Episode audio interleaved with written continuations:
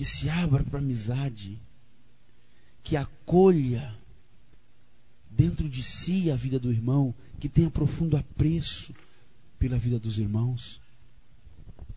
Quando vê teu irmão, você o vê como um irmão de fato? Ou mais ou menos? Quantas vezes eu escuto as pessoas falando assim: Ah, Deus me falou isso. Mas se conferir isso com a Bíblia, irmão? Está escrito? Não, não está. Quero terminar esse ponto lendo Deuteronômio 29 e 29. Vocês estão anotando os textos aí? Vocês anotam então João 14, 21. Quem está anotando, né? Evangelho de João 14, 21. Depois você anota 1 João, capítulo 2, versículos 3 a 6. Você anota João 17, 17. Mateus 22, 29. Anota para você ler em casa. Você anotou Salmo 119, 105? Não. Vocês anotaram? É que eu vou citando esses textos das minhas pregações. Eu vou. Mas anota para você ler em casa depois. Deuteronômio 29, 29 diz o quê? Abre a tua Bíblia aí. As coisas encobertas pertencem ao Senhor nosso Deus. Então não adianta você futricar o que está encoberto. Ah, e o dinossauro? Como é que acabou o dinossauro? O dinossauro vai te levar para o céu? Saber como é que acabou e como é que começou, você vai ficar mais santo? Mais parecido com Jesus? Ou vai ficar mais parecido com o dinossauro? Então, pode parar. Ah, mas como é que é o negócio, o tamanho do Zenaqui? Para, para, para, para, para. Para. O dia que você estiver lá no céu, se esforça para entrar no céu. Que você vai chegar para Jesus e Jesus é o seguinte: eu queria bater um papo com o senhor aqui sobre um assunto. Aquela conversa do dinossauro, como é que era? Fica fácil. Agora, se você for para o inferno, será que o diabo vai te dar essa informação? Ele é tão asqueroso e desgraçado que ele vai assim: rapaz, se vira por descobrir, não quero nem saber de falar com você. Eu já estou aqui mal, porque eu estou queimando nessa desgraça desse inferno, e você que queima o resto da sua vida também. Então vá para o céu, que você tem a possibilidade de conversar com Deus, bater papo com Ele. Coisa mais simples. As encobertas pertencem a quem? Ao Senhor nosso, porém as reveladas, as que estão escritas, pertencem a quem? A nós e aos nossos filhos. O que está escrito é para nós, o que não está escrito é para Deus. Faça uma lista grande. Você é um porquezinho que gosta de saber dos porquê? Faça uma lista grande, porque o dia que você estiver no céu, você pergunta tudo para Deus. E eu vou estar do lado pra, porque eu estou meio curioso para saber também. Vamos orar. Pedir a Deus para ter misericórdia. Vamos repetir a catequese até aqui, das características de um discípulo. Primeira característica de um discípulo. Primeira característica de um discípulo Segunda característica. Segunda característica. Terceira característica. Terceira característica. Quarta característica. Quarta característica. Então vamos ficar de pé e vamos repetir essas quatro características em voz alta, bem forte. Para isso entrar no nosso coração. Vamos lá. Descansem. Imagina minhas pernas como é que estão uma hora dessa. Vamos lá. Primeira característica de um discípulo. Vamos falar bem alto. Primeira característica de um discípulo. Segunda característica de um discípulo. Segunda característica. Terceira característica. Terceira característica. Quarta característica. Quarta característica. Abraça teu irmão e profetiza sobre ele.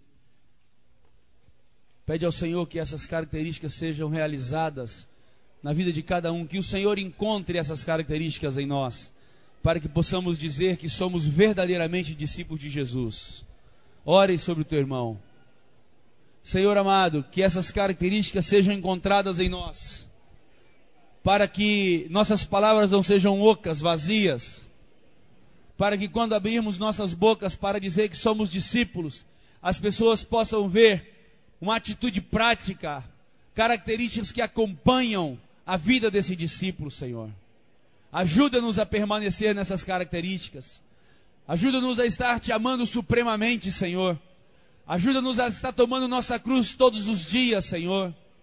Ajuda-nos, Senhor, por favor, eu te peço, pelo poder do nome de Jesus. Tem misericórdia de nós, Senhor. Senhor, que a tua casa possa ser achada perfeita e adornada na sua volta. E que essas características que você mesmo diz, que aqueles que não as possuem não são seus discípulos, não seja, ó Deus, uma falta em nós também mas que o Senhor, ao olhar para nós, possa dizer assim: ali tem verdadeiro discípulo, porque vive conforme o que eu quero, conforme eu determinei na minha bendita palavra. Tem misericórdia de nós, Senhor. Ajuda-nos, ajuda-nos para o louvor da Sua glória, no nome do Seu Filho amado Jesus Cristo, no nome de Jesus, Senhor. Amém, Senhor. Acharam? Eclesiastes? Eclesiastes capítulo 9, versículo 8 diz assim: Em todo tempo sejam alvos os teus vestidos ou as tuas vestes, e nunca falte óleo sobre a tua cabeça. Vamos falar em voz alta juntos essa catequese? Em todo tempo sejam alvos os teus vestidos e nunca falte o óleo sobre tua cabeça. Vamos substituir a segunda pessoa aí para minha, para a primeira. Em todo tempo sejam alvos os meus vestidos, e nunca falte o óleo sobre a minha cabeça. De novo. Em todo tempo sejam alvos os meus vestidos e nunca falte o óleo sobre a minha cabeça. Beleza? Eu queria queria voltar lá em Salmo novamente. Vamos fazer uma pequena catequese do que nós das características de um discípulo que nós falamos ontem. Qual que é a primeira característica de um discípulo? Primeira característica. Segunda característica. Segunda característica. Terceira característica. Terceira característica. Quarta característica. Quarta característica. Queria, ainda dentro da questão de permanecer na palavra, Lê Salmo 101, 3. Nós lemos ontem, mas eu quero repetir e, e falar um pouco mais sobre esse assunto. Diz assim: Não porei coisa má diante dos meus olhos. Primeira parte desse texto. Não colocar coisa má diante dos olhos como uma iniciativa própria. Se você está andando na rua vem uma mulher mal vestida, a primeira olhada nunca vai ser o pecado. O problema é a segunda olhada. A primeira olhada você não, não pediu para aquela mulher aparecesse. Você não pediu para que acontecesse aquela situação. Agora, aquela virada de, de cabeça, compreende aquele negócio assim? Essa é terrível. Porque você está colocando, é você que está indo. Deus nos chama para um concerto nesses dias. Nós estamos falando de características de discípulo. Ou seja, esse é o tipo de gente que Jesus fala que pode ser. E todos aqueles que está ao contrário disto, Jesus diz que não pode ser. Ele diz: Você não pode ser meu discípulo se você não as possuir. É Jesus que está fechando a porta do reino. Salmo 119, 37 diz assim: Desvia os meus olhos de contemplarem a vaidade e vivifica-me no teu caminho. Desvia os meus olhos. De novo, não é uma atitude passiva, é uma atitude ativa, é um posicionamento. Você acha que tem possibilidade de Deus pegar um anjo? Você acha que Deus vai perder esse tempo, melhor dizendo, de pegar um anjo, pegar as duas meninas nos seus olhos e ficar virando para lá e para cá?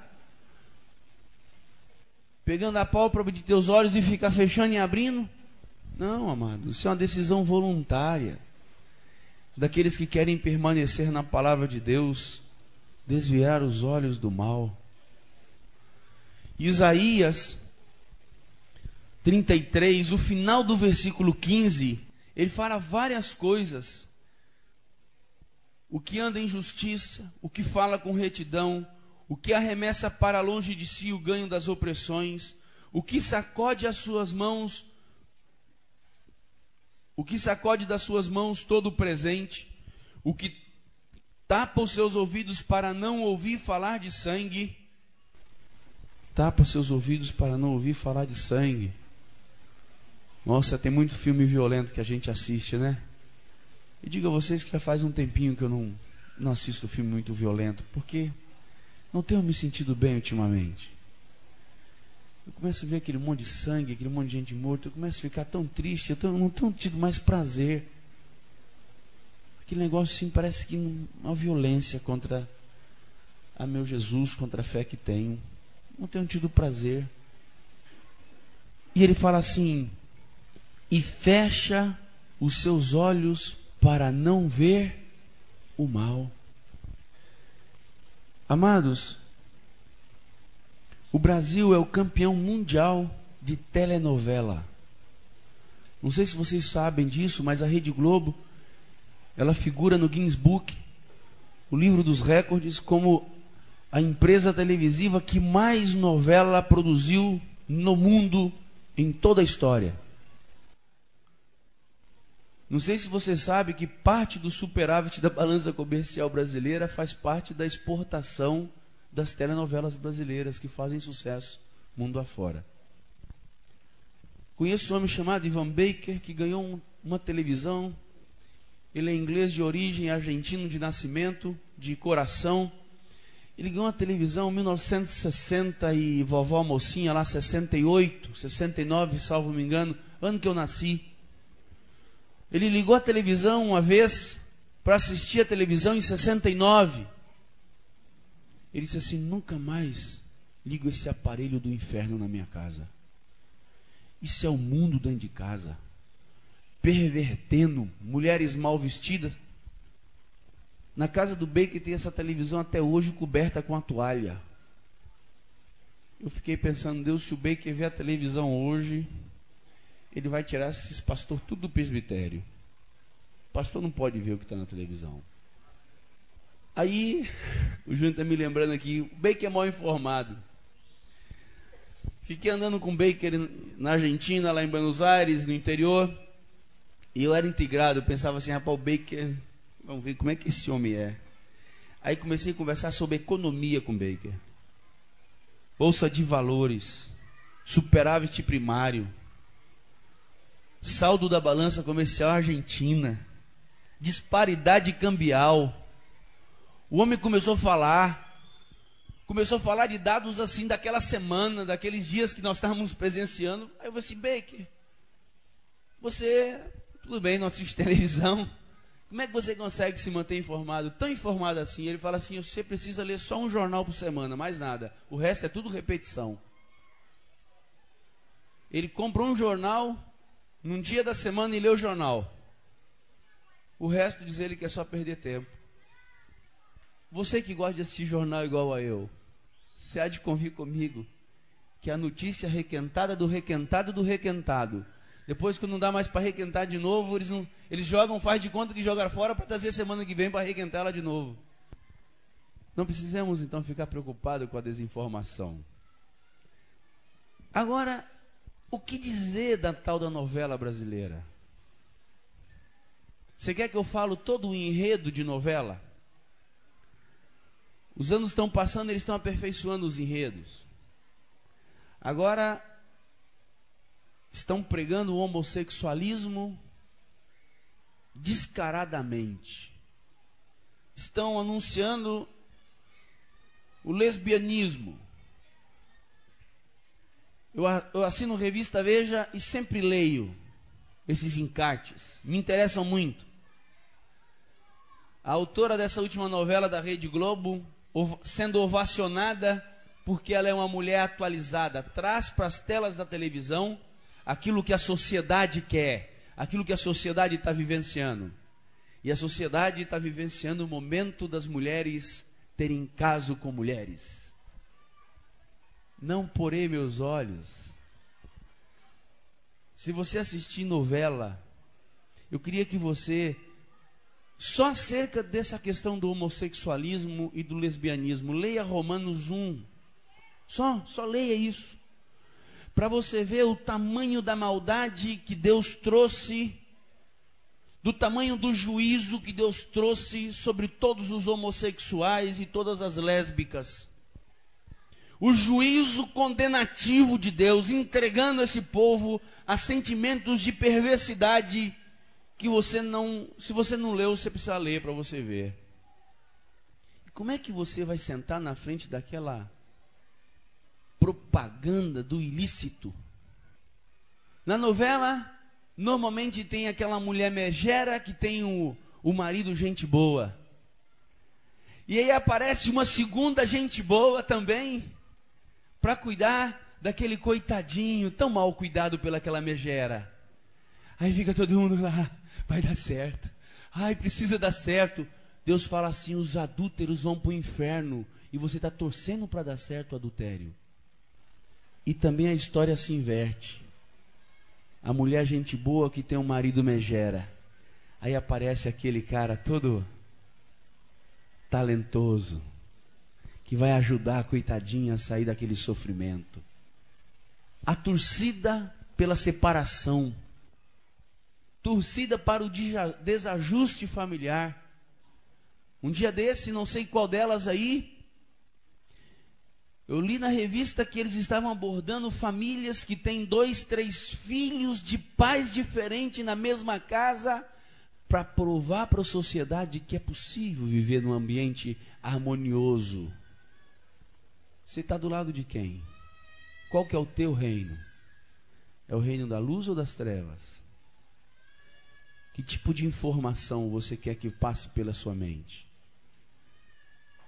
Eu acho que estou chovendo no molhado Estou molhando onde está chovendo. Eu não posso acreditar que as irmãs ou algum irmão tenha coragem de assistir televisão, principalmente a questão da novela. Assistem outras coisas, novela penso que é uma coisa que foi banida de entre nós.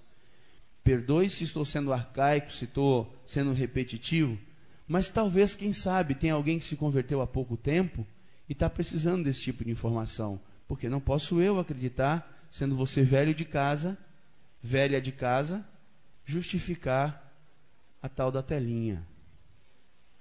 Porque foi me dito. Mas esse é um assunto que eu vou ensinar outro dia. 1 Coríntios capítulo 1, Paulo usa essa expressão.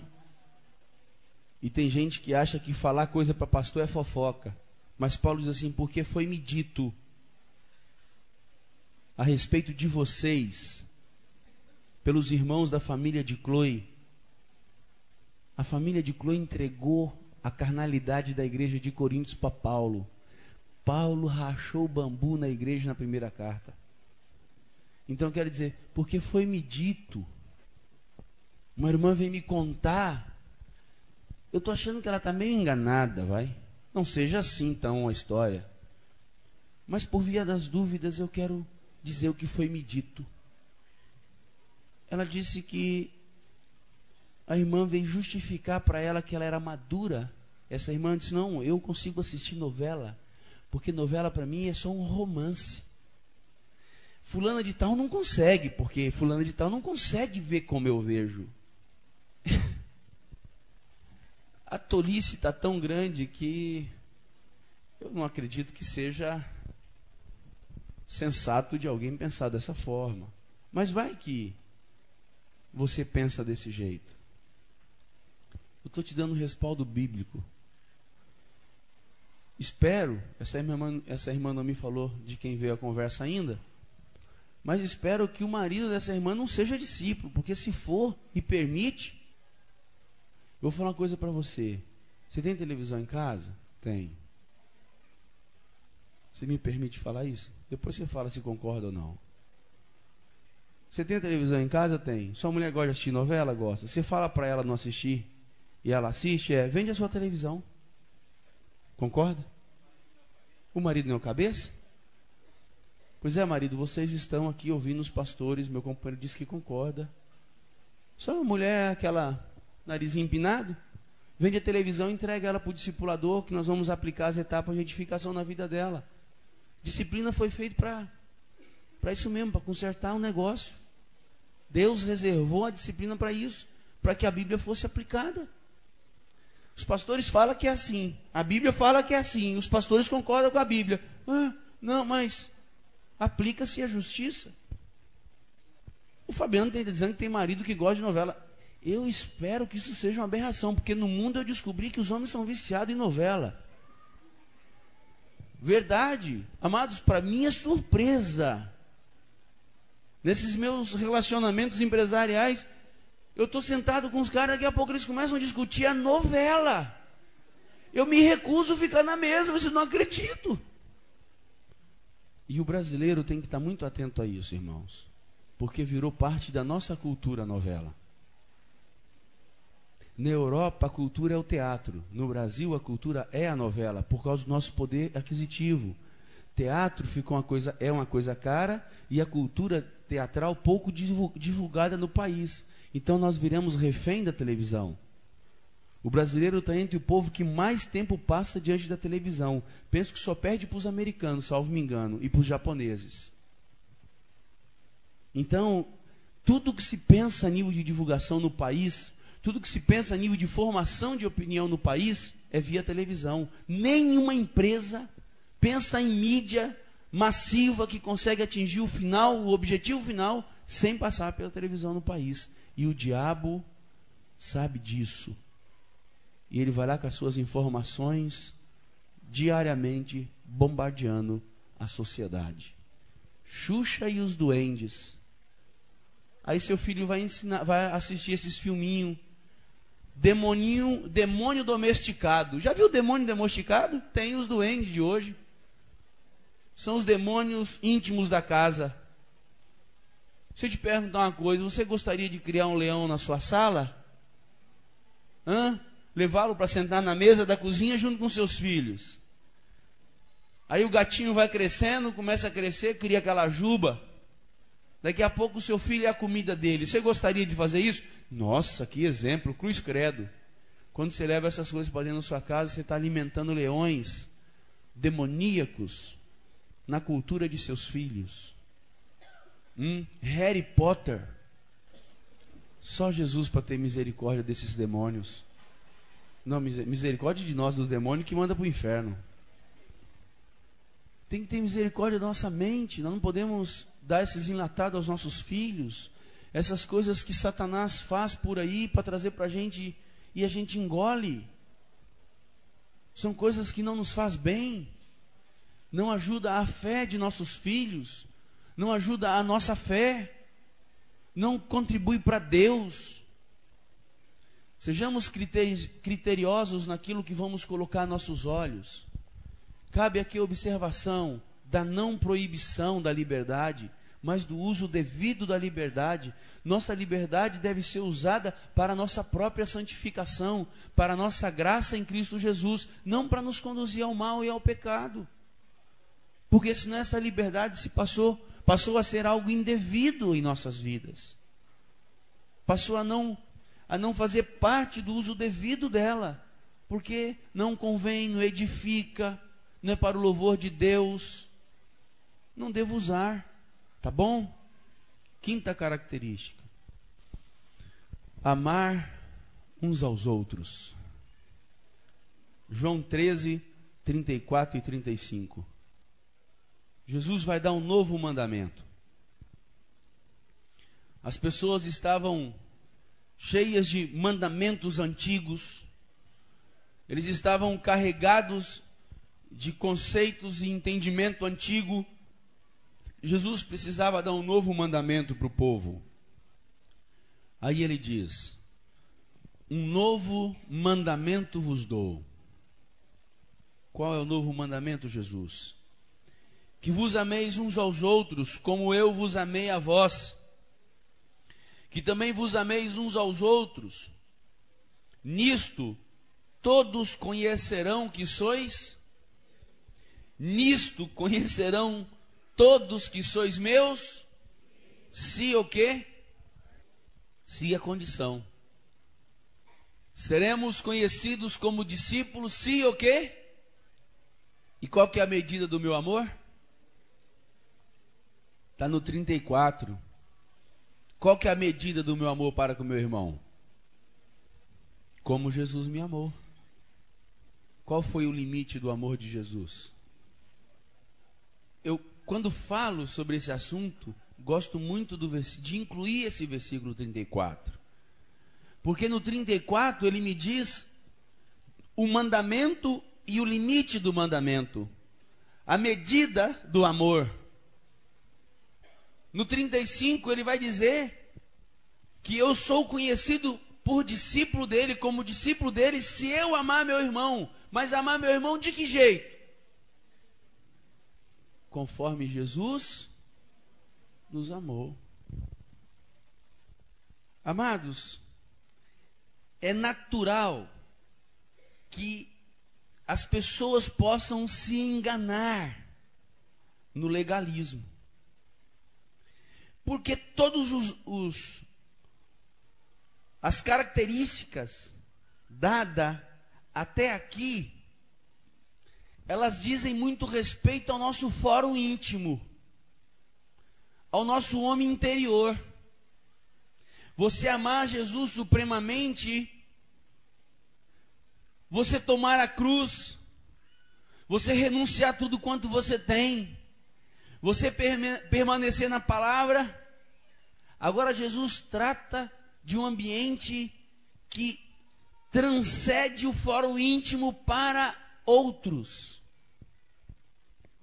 Não tem como eu dizer a você que eu te amo sem manifestar o amor. Não tem como eu me aferrar nessa verdade sem antes manifestar essa verdade. Eu imagino Jesus dizendo assim: eu amo muito vocês. Ou o pai dizendo: Eu amo vocês de tal maneira, de tal maneira, que eu não vou enviar meu filho para morrer por vocês. Mas eu amo muito vocês. Imagina como é que a gente ia conseguir compreender o amor de Deus. Imagina Jesus dizendo assim: Eu amo muito vocês. Só que eu não vou morrer por vocês, mas eu amo, acreditem. E faça um discurso assim, de três anos, sobre o amor. Aí ele não, ele diz: não posso morrer, porque é muito para mim. Você acreditaria no amor de Deus ou no amor de Jesus por você? Se isso tivesse acontecido? Sim ou não? Sim ou não? Sim ou não?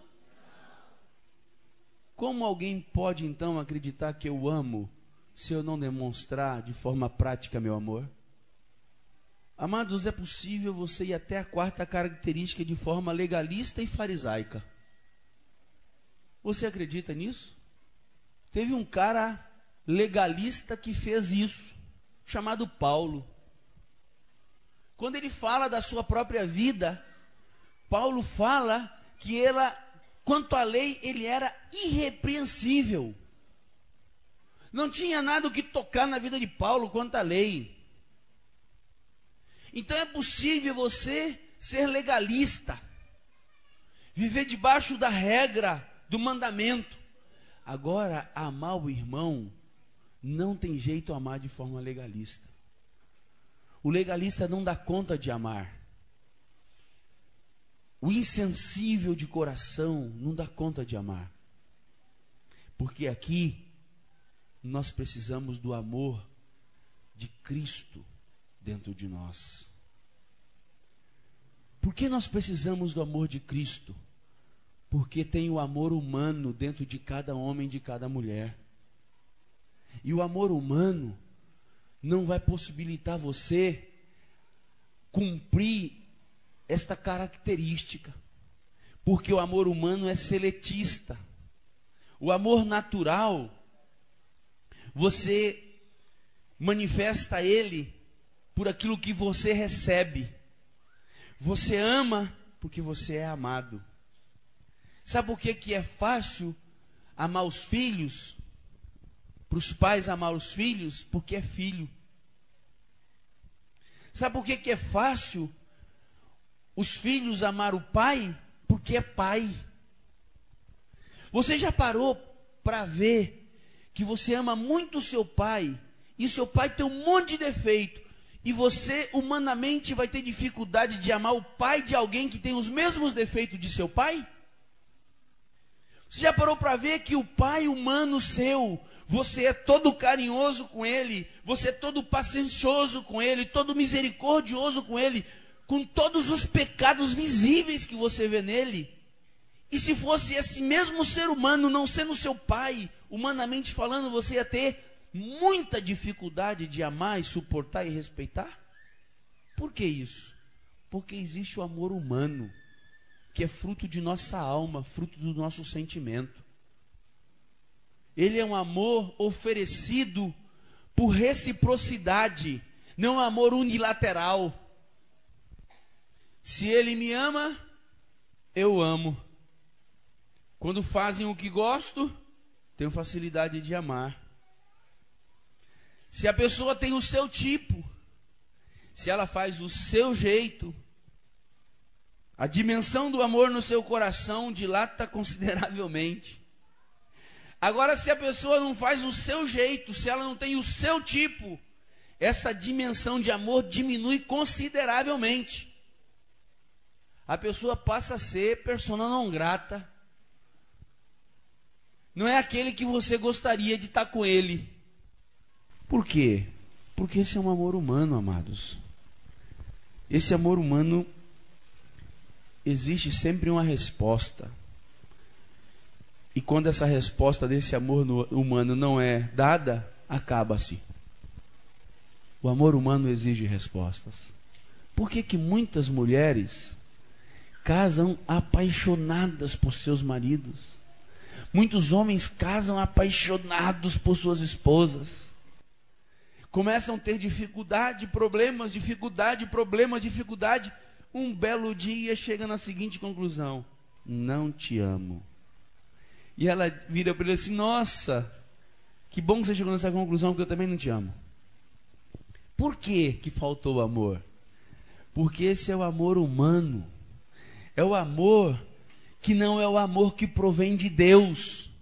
Não é o amor ágape, não é o amor perfeito, não é o amor, não é o amor que Jesus pede que nós nos amemos. Esse amor de João é o mesmo amor de, de João 13, é o mesmo amor de João 3,16. No grego é o mesmo ágape, porque Deus ágape o mundo de tal maneira. Nisto vocês serão conhecido como os meus discípulos, se vos agape uns aos outros. É a mesma intensidade, é o mesmo volume, é a mesma expectativa da parte de Deus acerca do amor que Ele teve para conosco, enviando o seu Filho. Da mesma maneira, é a expectativa de Deus em relação ao nosso amor mútuo é o amor desprovido de interesse próprio. É um amor que não necessita você ser amado para amar. Eu amo você e vou continuar te amando, independente daquilo que você faz. Eu aborreço a sua atitude, não aborreço você. Eu separo a pessoa daquilo que ela é, a pessoa daquilo que ela faz. O que ela faz não me limita a amá-la. Quantas pessoas às vezes têm um engano no coração e dizem assim: rapaz, mas eu não consigo amar fulano de tal? Já ouviu essa expressão? Rapaz, eu não consigo, cara. Eu falo para você que você consegue amar todo mundo, inclusive os seus inimigos. Amai vossos inimigos. Nossa! Que medida é essa? A vida inteira nós aprendemos que era olho por olho, dente por dente. A vida inteira nas trevas, o reino das trevas diz o seguinte: é assim, ó, bateu de um lado, dá do outro. Mas não é outro lado, não, dá no outro lado do cara. A vida inteira fomos ensinados a vencer, a ganhar, a lutar para a lei da sobrevivência. Agora chega um tal de Jesus e diz que eu devo amar meus inimigos, bem dizer o que me maldiz, orar pelo que persegue. Esse é o amor ilimitado do Pai. Só que também é exigido para nós e de nós. Romanos capítulo 5, versículo 5 diz assim: E a esperança não traz confusão, porquanto o amor de Deus um dia vai ser derramado no nosso coração. É isso que está escrito na sua Bíblia? Então vamos ler de novo. Porquanto o amor de Deus é derramado no meu coração para amar algumas pessoas. O que está escrito então aí? Que o amor de Deus foi derramado nos nossos corações pelo Espírito Santo que nos foi dado. Você tem o Espírito Santo? Sim ou não? Então você é capaz de amar. Porque junto com a habitação do Espírito veio o ágape de Deus, veio o amor perfeito de Deus no seu coração. Só que para que eu externe, que eu manifeste esse amor, preciso aplicar aquela primeira, aquela característica segunda lá, cruz. Preciso crucificar a minha raiva. Preciso crucificar meu ódio contra a pessoa que me fez o mal. E aí eu estou morto. O amor de Cristo inundou meu coração. Amo essas pessoas e oro por elas. Amados, nós não podemos amar somente de palavra, amados. Nós temos que amar de fato e verdade, verdadeiramente. Vocês lembram do que está escrito em João 3,16? Porque Deus, vamos repetir o texto? Porque Deus, que deu seu Filho, para que não pereça, mas tenha. Isso está escrito onde? Onde está escrito isso? Eu só vou mudar a carta. 1 João 3,16 agora. Vamos ver o que está escrito lá. Conhecemos o amor nisto. Se ele deu a vida por mim, também devo dar minha vida pelos meus irmãos. Nossa! Como mudou? João 3,16 é uma delícia, não? Saber que alguém me amou tanto, tanto, tanto que morreu por mim. Saber que alguém abriu mão do egoísmo, abriu mão de tudo aquilo que podia se prevalecer, se aferrar, para dar vida por mim. Agora, 1 João nos soa um pouco confuso. Será que é isso mesmo? Será que não é uma figura de linguagem? Quero contar outra historinha verdadeira. País perseguido. Tinham prendido vários irmãos de várias idades. E eles faziam uma agenda do assassinato dos discípulos. Era agendada a morte. Edmar, dia 28 de março, Maria, dia 30 de março. Eles faziam assim como uma forma de tortura. Porque quando via a pessoa saindo da cadeia e indo em direção à morte, eles podiam repensar a fé e negar Jesus. Numa dessa agenda tinha um irmãozinho idoso, tipo o velho Isaías assim, A agenda era do Isaías. Hoje 27, o dia do Isaías era dia 28. Ah, o mesmo dia que eu Isaías, vamos morrer junto então, mãe. Dois num dia só, Isaías. Para comover. Aí os soldados chegaram e olharam direitinho a lista lá e viram lá. Como é que é seu nome? Ana Cláudia, dia 28. É, Gisele, dia 29. É, dia 30. Dia 1, dia 3. E o velho viu que ele ia morrer depois de todas essas irmãs, esses irmãos mais novos que ele. Ele chegou para o guarda e disse assim: Querido, deixa eu fazer um pedido para você. O que foi? Deixa eu ir antes delas. E não entendi nada. Como ir antes delas, rapaz? Você, a sua agenda é daqui 30, 40 dias.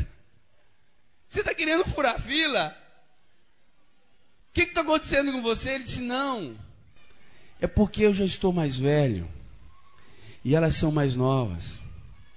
Vai que nosso pai resolva nos libertar daqui elas vão, vão ter mais tempo de vida e vai poder falar mais do amor de Jesus para as pessoas. Amados, é medida de amor. É alguém que compreende o amor de Cristo. E não importa consigo ver o reino de Deus do trono de Deus, não da perspectiva humana. Conhecemos o amor de Deus assim. Ele deu a vida demos nossas vidas uns pelos outros. 1 João ainda, se você quiser conhecer um pouco mais sobre a prática do amor entre os irmãos, leia a primeira carta de João. Você vai, vai se encher do amor de Deus pelos teus irmãos, porque nela contém uma grandeza e uma riqueza prática muito grande, muito joia para nossas vidas. Mas no capítulo 4, no versículo 19 e 20 diz assim: Nós o amamos a Ele porque Ele nos amou primeiro. E se alguém diz eu amo a Deus e aborrece a seu irmão, ama menos o seu irmão, é mentiroso, pois quem não ama a seu irmão a qual viu, como pode amar a Deus a quem não viu? Dele temos este mandamento: que quem ama a Deus, ame também a seu irmão. Deus está dando uma lógica para nós. Qual que é a lógica de Deus? Você já viu a Deus? Não. Você já teve com Ele assim? Ainda não. Como é que você vai amar alguém que você não viu? Se você não dá conta de amar quem você está vendo? Ele diz: não é possível. Não é possível. Queridos, Jesus nos chama para uma irmandade cheia do ágape de Deus, do amor de Deus, inundadas do amor de Deus. E, esse, e essa fumaça está uma concorrência quase que desleal. Ordena a fumaça. Queridos, muito importante a gente entender essas coisas. Você reparte aquilo que Deus te dá a teus irmãos? Quem ama, reparte. Tio Júnior é especialista nisso. Tio Júnior ia na nossa casa sempre, meus filhos pequenos. E o Júnior, a coisa que ele mais gostava era do Danoninho. Na hora do Danoninho, o Júnior era o tio que dava o Danoninho para as crianças. E aí ele, ele, ele inculcou em todos os meus filhos. Se reparte, reparte. Era bonitinho. A minha filha falava assim: Eu amo o tio Júnior, eu reparto com o tio Júnior. Oi. O Júnior está falando se tiver alguma irmã que queira que ele faça isso com seus filhos, porque ele catequiza o amor de Deus no coração dos filhos um amor prático.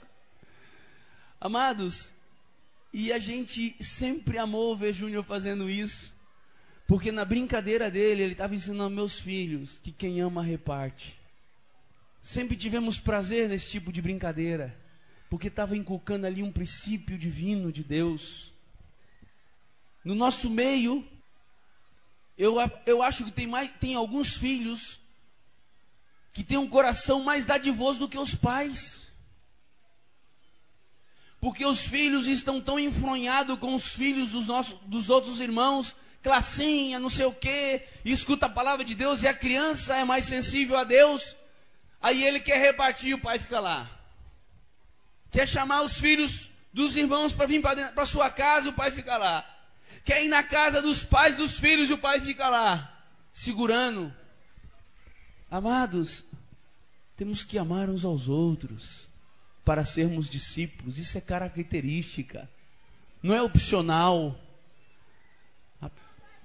Amados, deixa eu dizer a vocês, imagina eu chegar para um de vocês quem aqui tem irmão carnal perto de mim aqui? Você tem irmã carnais? Irmãos carnais? Mora de Paraná ou fora de Paraná? Mora aqui? Como é que é o nome do teu irmão? Alaor. A pessoa chegar para ela e perguntar assim: Onde mora o Alaor? Ela diz assim: Onde mora o Alaor? Não sei. Mas não é teu irmão? É, mas. Amados, na igreja, na casa, isso ocorre fartamente. Dizemos que a igreja na casa, grupo familiar, família, família, amor, relacionamento, pouco se conhece. Nós temos que sair do campo da teoria para a prática. Temos que nos envolver nessa profundidade do amor. Eu tenho dito, amados, não basta sermos irmãos, temos que ser irmãos amigos. Porque tem família tão esquisita que os irmãos não se conhecem. Vai que você veio de uma família dessa. Chega na casa de Deus também acha que isso é comum. Isso não é comum. Comum é nos amarmos com o amor de Cristo. Comum é a gente verdadeiramente expressar esse amor com atitudes. Sabe aquela cesta do amor? É expressão prática. Você sabe esse negócio da carona? É expressão prática. Você sabe esse negócio de chamar os irmãos uns para as casas dos outros para almoçarem juntos? É uma expressão prática. E expressão prática do amor de Deus, característica de discípulo. Qual que é a quinta característica? Amar. Eu devo amar meu irmão com amor ágape, como Deus me amou, como Jesus me amou. Acabou. Então vira para teu irmão. Vamos repetir uns para os outros a quinta característica. Marido falando para a mulher, né? Tem muito marido que precisa recordar desse mandamento para a mulher dele mesmo. Isso é bom. Sexta característica. Esse canto que nós cantamos esses dias aí, te amo, te amo. Tem mulher se torcendo para o marido aprender para falar isso em casa. Amados, Segunda Tessalonic, 1 Tessalonicenses capítulo 5, versículo 11 diz assim: Pelo que consolai-vos uns aos outros e encorajai-vos uns aos outros, como também eu faço. Consolo, encorajamento, mútuo, expressão prática do amor de Deus. Quantas vezes uma palavra de consolo, uma palavra de encorajamento levanta nossas vidas. Receber é uma delícia, mas também dar é uma delícia. Melhor dar do que receber. Romanos, capítulo 12 de Romanos, versículo 10 diz assim: no versículo 9 e o 10, o 9 diz assim: que vocês tenham um amor não fingido que o ágape de vocês não seja fingido. O que, que é fingir? Hã? O que é fingir? Hã? Gisele está dizendo que é ser algo que você não é. Máscara. O que mais? Hipocrisia. Falsidade. Em suma, é você demonstrar uma coisa que não é verdadeira, fingida. Está aqui no encontro? Faço melhor, faço melhor. Te amo, te amo, te amo. Aí sai daqui, como é que é mesmo? Amor não fingido. Na hora de emprestar, na hora de dar, na hora de ficar com dano próprio para que o irmão tenha o lucro. Me amo, me amo. Fingimento, não é verdadeiro. Aborrecei o mal e apegai-vos ao bem. Amai-vos cordialmente uns aos outros com amor de irmão, preferindo-vos em honra um ao outro. Um amor cordial, cordialidade, sem brutalidade, sem grosseria, ser cordial, ser amável com os irmãos. Lembra do tal do sincero, do sincera? O cara é cheio de falta de educação, de grosseria, amor cordial. Tudo bem? Tem gente que diz assim: ah, rapaz, lá é complicado porque lá homem beija homem. Isso é cordialidade. Isso é amor.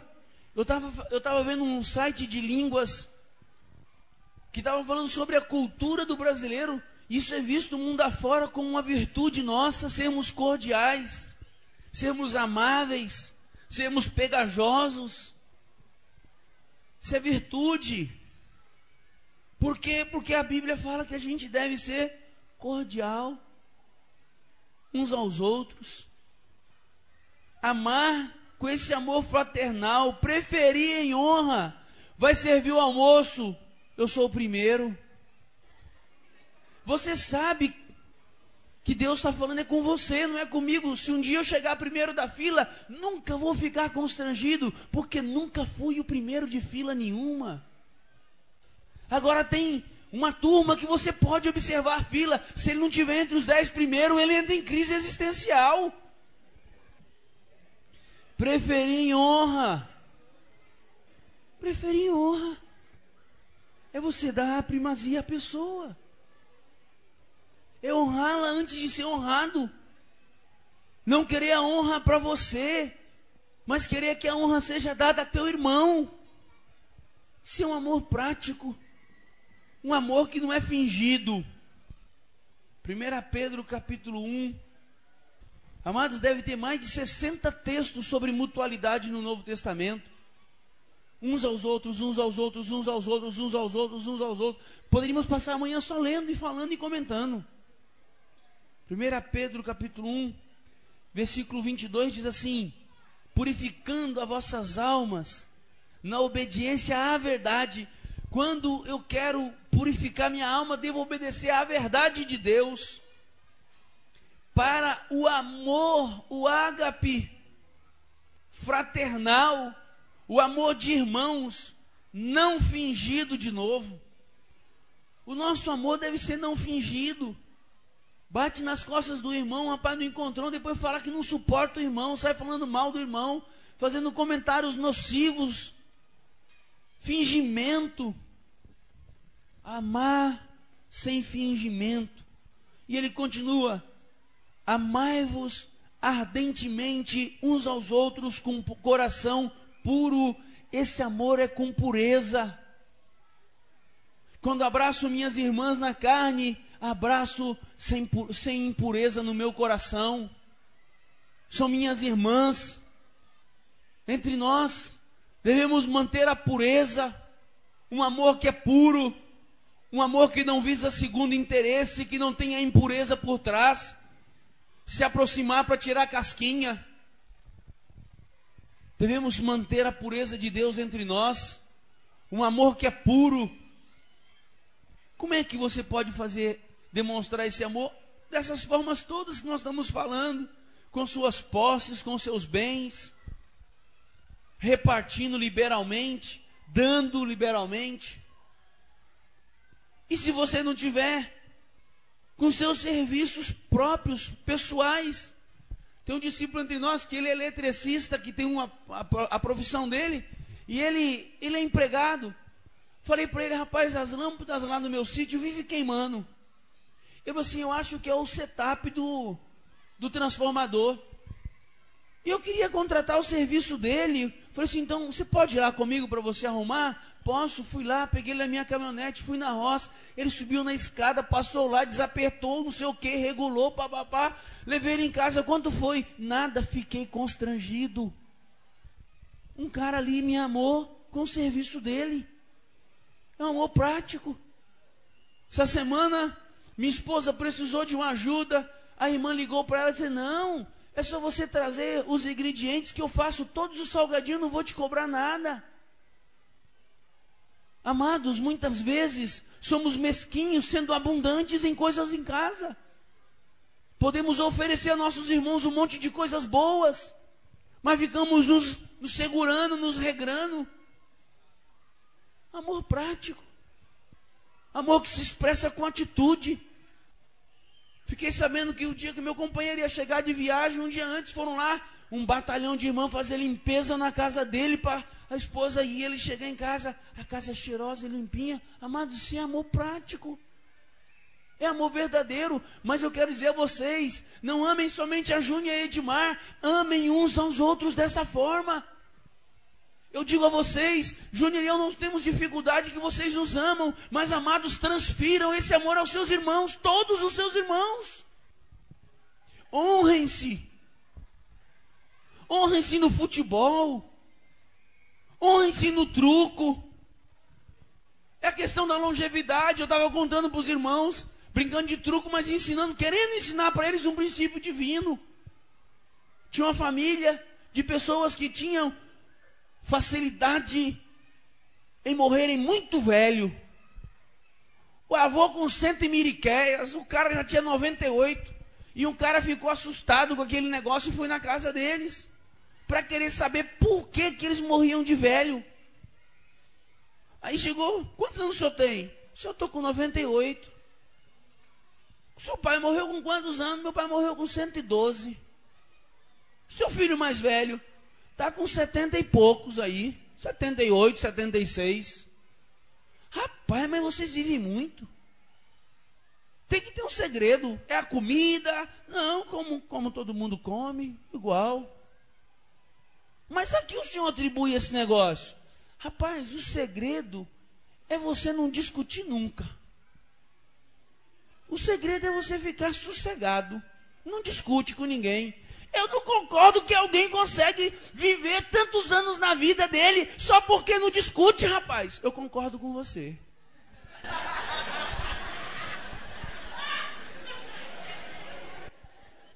Eu concordo com você. Você tem inteira razão. Eu quero é passar meus, meu pai. Meu pai morreu com 112, que era aos 120. Às vezes a gente, por causa de mesquinhez, às vezes a gente, por causa de mesquinhez, fica se estressando com a vida, está lá brincando de truco. Foi ou não foi? O que, que você acha que foi? Foi isso? Tá bom para mim. Ah, não, já ganhei 10. Você não acha que foi 20? Então você se enganou. Acabou a confusão. Longevidade. Agora, o pessoal do truco da mesa falou assim, quando o cara começa a discutir, eu falo longevidade, rapaz. Eu quero a longevidade. Assim deve ser nosso amor entre nós. Assim devemos amar. Vocês compreendem a diferença?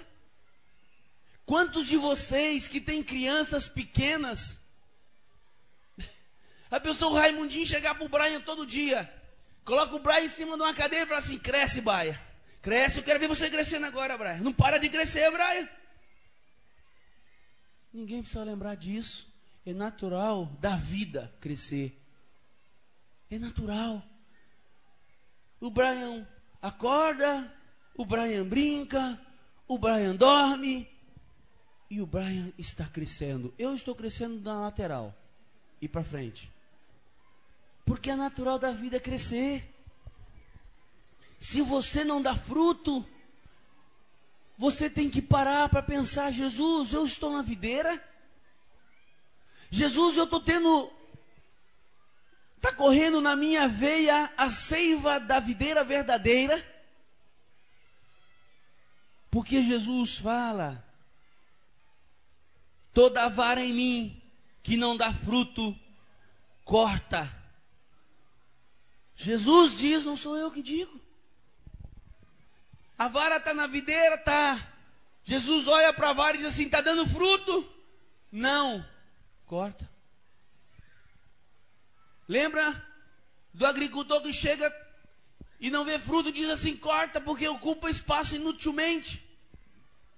Aí o que cuidava da lavoura falou assim: deixa eu cuidar por mais três anos para ver se ela, vou dar uma adubada para ver se ela vive e começa a frutificar e a gente não precisa cortar.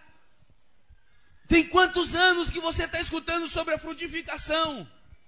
Cuidado, porque um dia a tesoura vai te podar. Porque Jesus prometeu.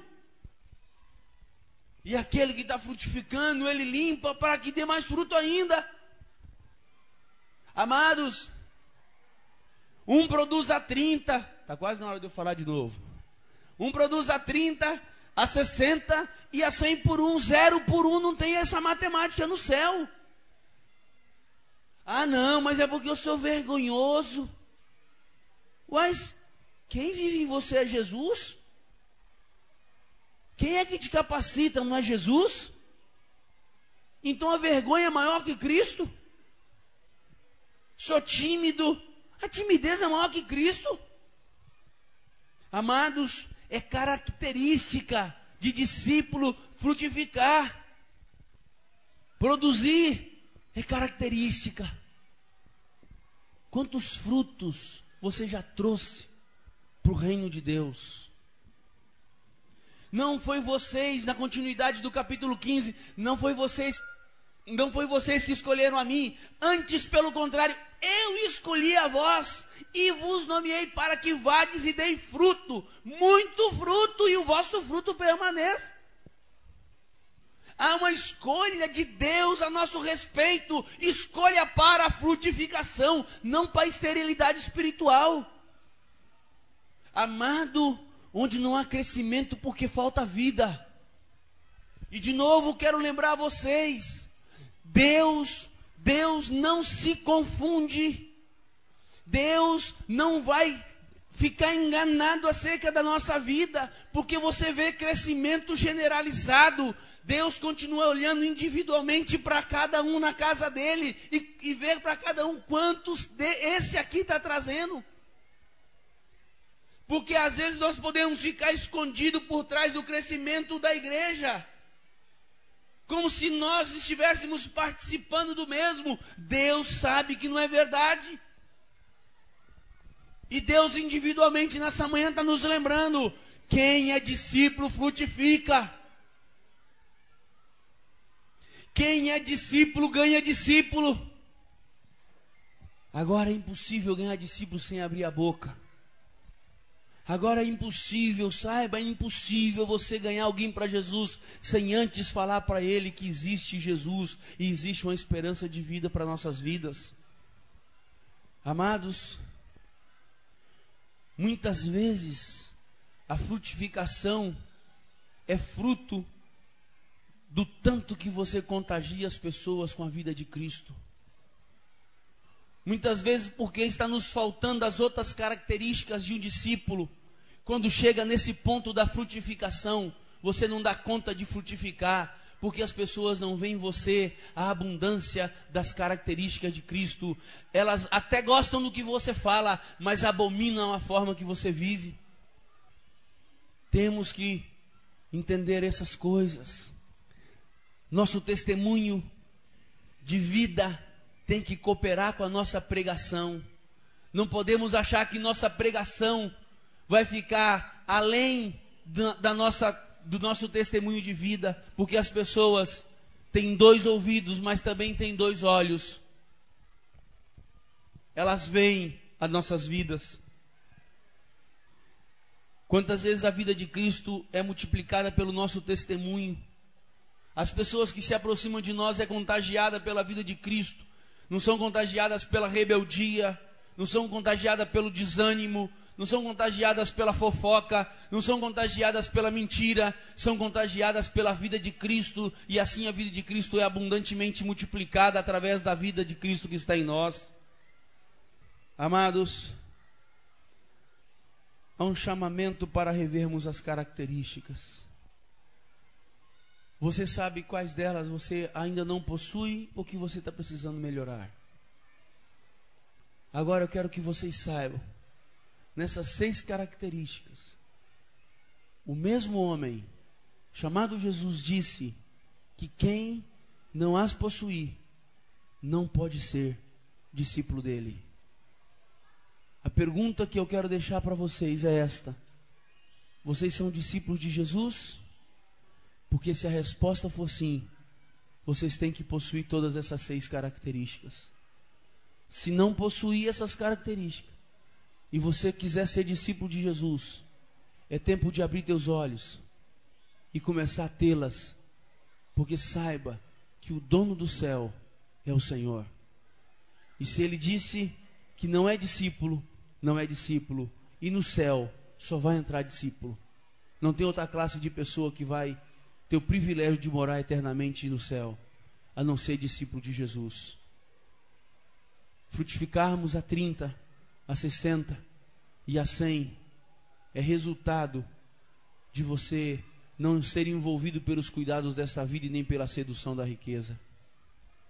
É resultado de você, quando perseguido por causa da palavra, em vez de ser sufocado, em vez de você correr, em vez de você abrir mão, você permanece no Senhor e vai multiplicar 30, 60 e a 100 por um. Pelo que me consta, os talentos, quando foram distribu distribuídos na face da terra, foi distribuído um, dois e cinco. Zero talento também não tem. Um, dois e cinco. E a matemática celestial, quero que você saiba. Quando ele deu cinco, ele falou assim: Ó, eu quero que haja multiplicação. O Júnior nos lembrou do cara que ganhou um na pregação dele. O que ganhou um achava que Deus era muito cobrador, achava que Deus era muito rígido na sua cobrança, e a este foi reservado o que? Prantos e ranger de dente foi lançado para fora. Amados, quando Deus me dá um talento, Ele não quer que eu fique mofando o talento, Ele quer que eu pegue o dois, faça ele virar quatro, virar oito, dezesseis, trinta e dois assim sucessivamente. Ele não quer que eu fique estagnado nos meus dois talentinhos. Se ele me deu cinco, não é para que eu fique, ah, eu tenho cinco, já estou destoando dos demais, então vou continuar com meus cinco, muito bem, obrigado. Ele quer que os cinco vira dez, que vira vinte, que vira quarenta, oitenta e assim sucessivamente. Deus quer multiplicar a vida de Cristo através de nós. Por isso que ele nos deu essa vida abundante, para que através de nós essa vida seja multiplicada por onde passamos as pessoas possam receber, ser alvo do nosso amor, receber uma palavra de esperança, uma palavra de vida eterna de nossa parte. Isso é o que Deus espera de cada um de nós, que tenhamos essas seis características para que possamos ousadamente dizer a todos: verdadeiramente sou um discípulo de Jesus, porque possuo as características inerentes num discípulo. Que o Senhor tenha misericórdia de todos nós, que o testemunho dele a nosso respeito seja este ali tem um grupo de discípulos que pertencem a mim, tão somente a mim, para a glória do Pai. Como oferta de amor e sacrifício, venho minha vida a te entregar como oferta viva em seu altar. Vem, Senhor. Senhor minha vida oferecer como oferta de amor e sacrifício. Quero minha vida a ti entregar como oferta viva em teu altar.